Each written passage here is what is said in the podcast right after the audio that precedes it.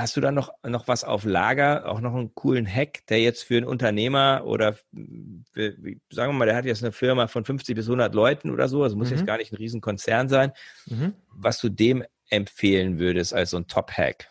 Mhm. Ja, ähm, da habe ich einmal einen, der, ähm, der geht eher so ein bisschen ähm, rund um das Thema Vorleben und sozusagen die Kultur, die ich selber in die, in die Firma, ins Team hineintrage, ähm, damit auch meine Mitarbeiter anzustecken. Mhm. Ganz schnell und einfach.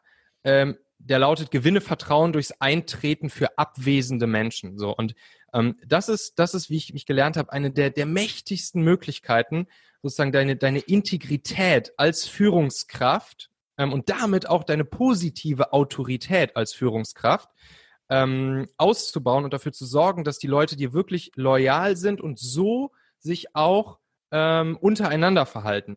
Mhm. Nämlich indem du, indem du Menschen, die nicht anwesend, die offensichtlich, wo alle merken, okay, der ist, der oder die ist offensichtlich nicht anwesend, aber meine Führungskraft, die, die tritt für diese Person ein ähm, und redet nicht zum Beispiel irgendwie blöd hinterm Rücken über sie oder, oder, oder, oder oder, oder, oder missachtet sie oder sonst irgendwas, sondern wirklich dieses aktive Eintreten für Menschen, die nicht anwesend sind.